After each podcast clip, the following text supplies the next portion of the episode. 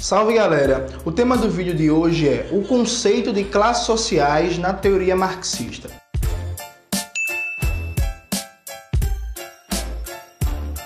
Antes de começar propriamente o tema do vídeo, quero agradecer mais uma vez a você que contribui com o nosso canal a partir do Apoia-se. Sua contribuição é fundamental para manter e melhorar nosso trabalho de disputa das ideias nessa rede horrível que é o YouTube.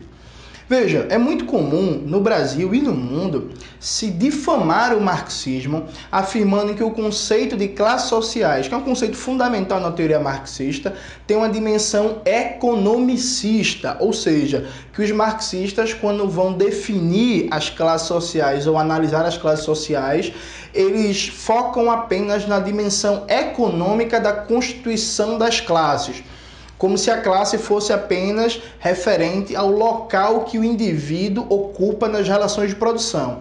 As obras do Gessé Souza, por exemplo, ele repete várias vezes esse mito de que o marxismo é economicista, o marxismo considera apenas a dimensão econômica. Ao mesmo tempo, vários marxistas contribuem para essa desinformação. Por quê? Por desconhecimento, repetem esse mito de que a categoria de classe social diz apenas ao lugar que o sujeito ocupa nas relações de produção. Então, esse vídeo é para explicar de maneira didática e simples, qual é o conceito marxista de classes sociais.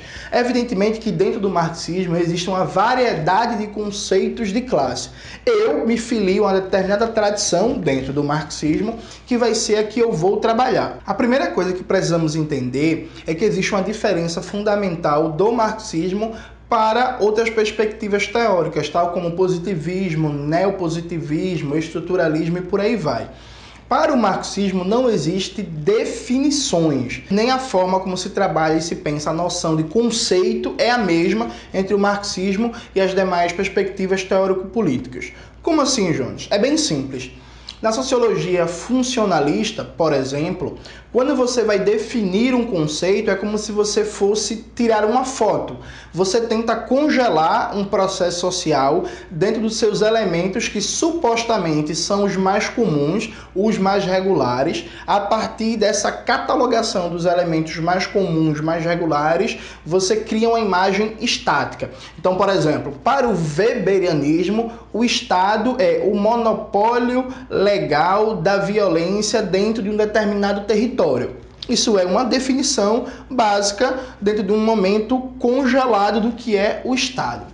Para o marxismo, não. O marxismo não trabalha com conceitos estáticos.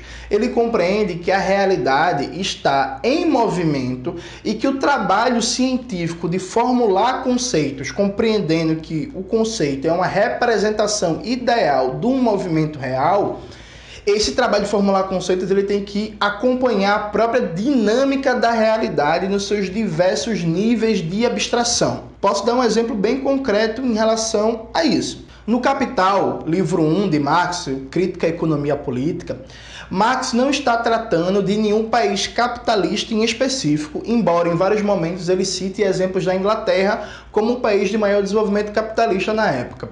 Ele está fazendo uma grande abstração para tentar analisar o modo de produção capitalista nos seus elementos, por assim dizer, mais puros. Ou melhor colocando, ele está analisando o modo de produção capitalista no seu altíssimo nível de abstração.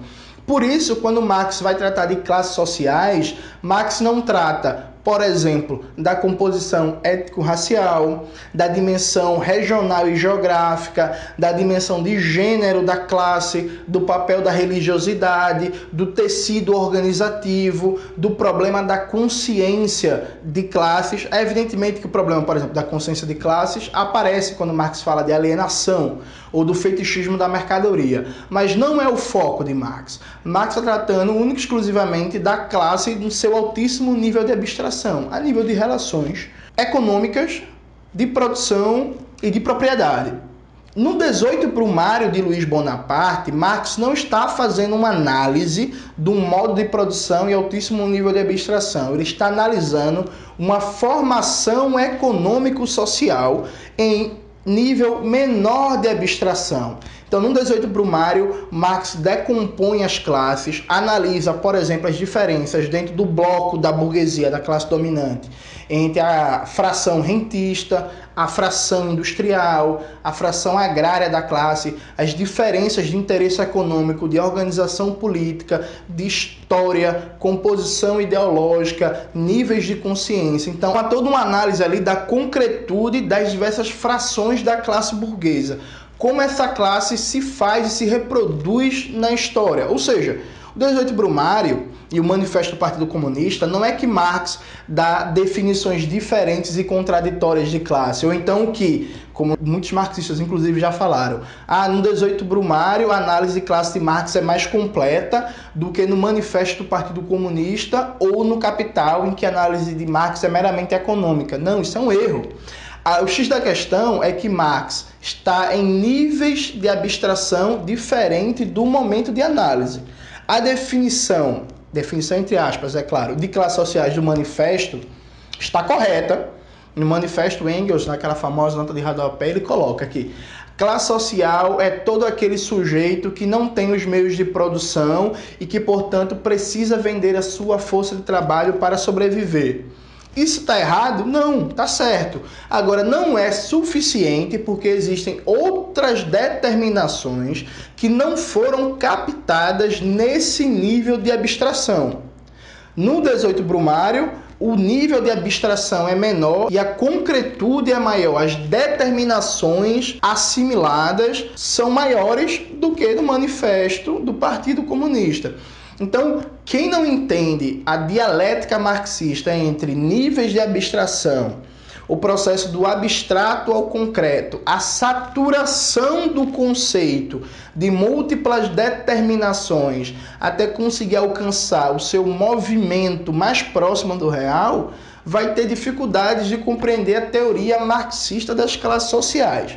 Mauriase, num famoso ensaio sobre o conceito de classes em Marx, de maneira bem esquemática e bem didática assim para visualizar, é, ele tenta congelar esse movimento da classe e fala que existem basicamente quatro momentos. O primeiro momento é o papel que o indivíduo e o, ou o grupo social tem frente à propriedade ou à não propriedade, ou seja, você é um proprietário, você é um não proprietário. O segundo é o papel que esse indivíduo esse grupo social tem nas relações sociais de produção. E aí, repare, relações de propriedade é um conceito com menos determinações que relações sociais de produção que relações sociais de produção já inclui divisão social do trabalho, domínio científico técnico, circulação de riquezas, etc, etc. O terceiro momento seria o nível ideológico, por assim dizer, a, a, o problema da consciência de classe, qual é o nível de consciência, qual é a forma da consciência que as diversas classes expressam.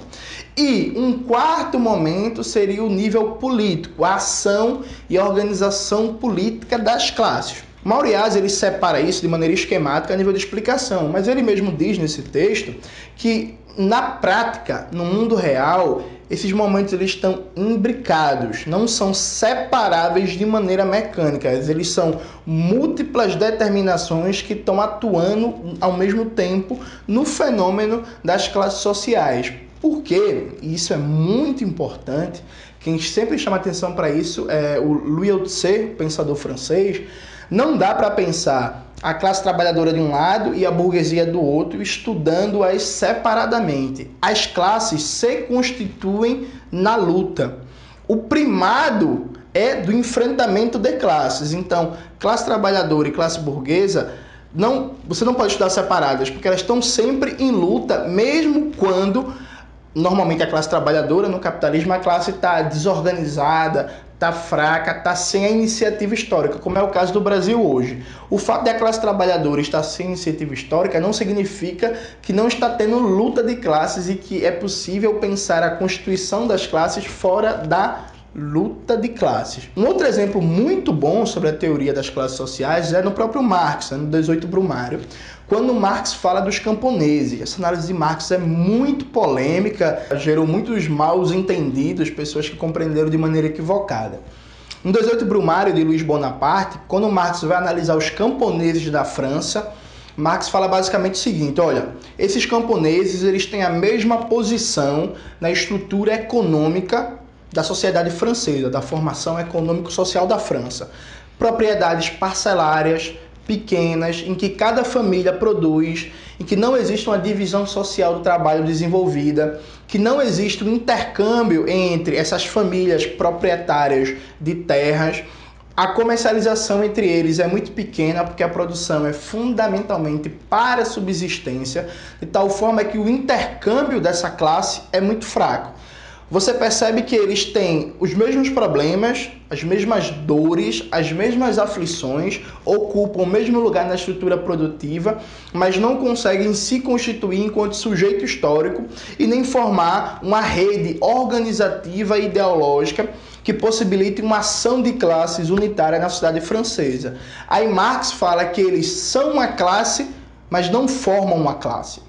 E aí, repare, isso não é artifício linguístico para deixar o texto mais bonito. São uma classe, porque ocupam o mesmo lugar na estrutura de propriedade, na estrutura de produção, na divisão social do trabalho, mas não formam uma classe porque não conseguem se organizar. Marx até fala numa tirada poética do Deserto Primário que não conseguindo se representar, eles precisam ser representados. Ou seja, formam a classe do ponto de vista da estrutura objetiva da sociedade francesa, mas do ponto de vista da consciência, da ideologia, da cultura, da política, não conseguem atuar enquanto classe. Então é possível ser uma classe e não atuar enquanto classe. Outra contribuição muito importante para pensar a teoria das classes sociais no marxismo é do grego Nikos Poulantzas. Poulantzas, num livro que eu tenho muitos problemas com ele, que é da fase estruturalista do Poulantzas, o poder político e o classes sociais, ele desenvolve um conceito que eu acho muito bom, que é efeito de isolamento. Poulantzas ele mostra que é do interesse da classe burguesa, nas suas diversas frações, produzir um estranhamento entre os indivíduos da classe trabalhadora, de tal forma que eles não se reconheçam como classe. Então, o sistema jurídico-político, a escola, a mídia, o aparato de cultura de maneira geral, eles atuam para que o sujeito que é da classe trabalhadora não se enxergue enquanto classe trabalhadora, se veja como cidadão, como consumidor, como católico, como protestante, como sulista, é, nortista e por aí vai, e as diversas caracterizações que constituem o sujeito, que não são falsas, atenção, isso é muito importante, não são falsas, constituem um sujeito isso aqui, que essas caracterizações passem ao primeiro plano e que a determinação de classe social não seja o fundamental na ação política e na organização dessas pessoas. Ou seja, é parte da política burguesa, da luta de classes, fazer com que o trabalhador não se reconheça como classe. Então, quando vários teóricos antimarxistas, inclusive, eles fazem uma análise sociológica, né? normalmente criam alguns questionários, fazem uma entrevista, e no questionário eles percebem que os trabalhadores não se reconhecem enquanto classe social, enquanto classe trabalhadora. Eles dizem assim: olha, tá vendo? A teoria marxista está errada, os trabalhadores não se reconhecem como classe. Isso é justamente a prova que a teoria marxista está corretíssima. Os trabalhadores não se reconhecem como classe, porque na luta de classes a burguesia teve sucesso no que o Pulantzas chama de efeito de isolamento, fazer com que a classe trabalhadora, em vez de ser constituída de um sujeito politicamente ativo, seja formada por indivíduos trabalhadores automizados sem organização. Outro teórico, que não é bem um marxista, é um neo-marxista, uma coisa meio confusa, que é o Adam Przewalski, num livro importante que é Capitalismo e Social Democracia, ele até coloca um acento na determinação política. Ele fala que se os partidos operários, os partidos dos trabalhadores, não organizam os trabalhadores como classe, mas sim como consumidor, cidadão, eleitor, indivíduo, no caso do Brasil, brasileiro, tendencialmente esses trabalhadores vão se ver menos como classe. Então a identidade de classe também é produto da própria ação política das organizações da classe trabalhadora. Então quando o PT, por exemplo, começou a dizer que o Brasil era um país de classe média e que o sonho da vida do trabalhador deveria ser pertencer à classe média, né, a famosa classe C, ele ajudou a diluir a identidade de classes, portanto contribuiu no trabalho da burguesia no seu efeito de isolamento. Último elemento, isso é muito importante, porque tem uma série de marxistas, que inclusive eu tô cada vez mais puto com vocês. Se eu pudesse, eu bateria em cada um. Mentira, bateria não, bateria não. Eu só bateria nos. Não pode nem falar isso, né, Jorge? Eu falar. Eu, eu, eu, eu, eu, falar, eu falar que eu bateria nos fascistas, não sei o quê. O MBL vai falar um vídeo aí, me persegue, não sei o quê. Veja, uma série de marxistas imaginam a classe trabalhadora como uma espécie de abstração no espaço-tempo, né? É como se a classe trabalhadora fosse um exército de clones do Brad Pitt ou do Rodrigo Hilbert, né? Então imagina a classe trabalhadora sem gênero, sem raça, sem dimensão geográfica, sem dimensão religiosa. Ou então imaginam, tem uma imagem heróica da classe trabalhadora, como se a classe trabalhadora fosse aquele trabalhador soviético do posto é que está fazendo a revolução o tempo todo, né? Ele está sempre com um martelo na mão, não para trabalhar, mas para bater na cabeça do burguês, né? E não é assim. Como eu disse, Marx no Capital, no livro 1, ele não analisa a dimensão mais concreta da classe trabalhadora porque ele está fazendo uma análise no altíssimo nível de abstração. Já no 18 Brumário, por exemplo, quando Marx fala da classe trabalhadora do campo francesa, dos camponeses, Marx inclusive considera que o elemento determinante para explicar o comportamento político dessa classe é um elemento simbólico da história dos camponeses. Vou citar literalmente um trecho que está no 18 Brumário. Diz Marx: pela tradição histórica, nasceu a crença dos camponeses franceses no milagre de um homem de nome Napoleão, que lhes traria de novo toda a magnificência. Ou seja, Marx ele considera a história, as tradições, a dimensão simbólica da existência da classe. No Brasil, a maioria da classe trabalhadora ela é de origem cristã, ela é negra, ela é feminina, ela tem importante concretude geográfica. Então, pensar a organização da classe trabalhadora no Nordeste, em Pernambuco, Salvador, Ceará, não é exatamente o mesmo que pensar no Rio Grande do Sul, Santa Catarina. Existe uma série de determinações, particularidades que não negam ser da classe trabalhadora eles são parte de ser da classe trabalhadora quando você faz uma análise procurando apreender as diversas determinações que compõem essa classe. Então não faz sentido, como recentemente, né, eu fiz um comentário sobre uma tese de uma tendência política do PSOL que não falava de raça nem de racismo em momento nenhum na sua análise de conjuntura. Eu até brinquei que o Brasil não é Dinamarca, né? Falar de classe trabalhadora, de luta de classes no Brasil e não falar de antirracismo e de racialização é achar que, enfim, tá na Noruega, né? Não serve para o Brasil. E aí os militantes dessa organização política ficaram meio putos falando que aqui não tem identitarismo, que aqui a centralidade é de classes. Veja, tem que não entender o básico do marxismo para pensar que existe uma afirmação de classes em abstrato, né? Como eu já disse, uma abstração no espaço-tempo e existe a questão racial, como se a questão racial não estivesse organicamente ligada ao fazer histórico, ao produzir histórico da classe trabalhadora. Então, a teoria marxista das classes sociais, ela não é economicista, ela não é simplista, ela não reduz o pertencimento de classe ao nível de renda, ou a posição na propriedade. Ela também não defende que exista uma identidade automática entre a posição objetiva nas relações de produção e a consciência de classes ou ação política. Tudo isso são falácias que se criam sobre a análise marxista de classe. Você pega a obra Marx, Engels, Lenin, Rosa Luxemburgo, Gramsci, Florestano Fernandes, Vânia Bambirra, Rui Mauro Marini, Clóvis Moura, Jones Manuel, Jones Manuel, né?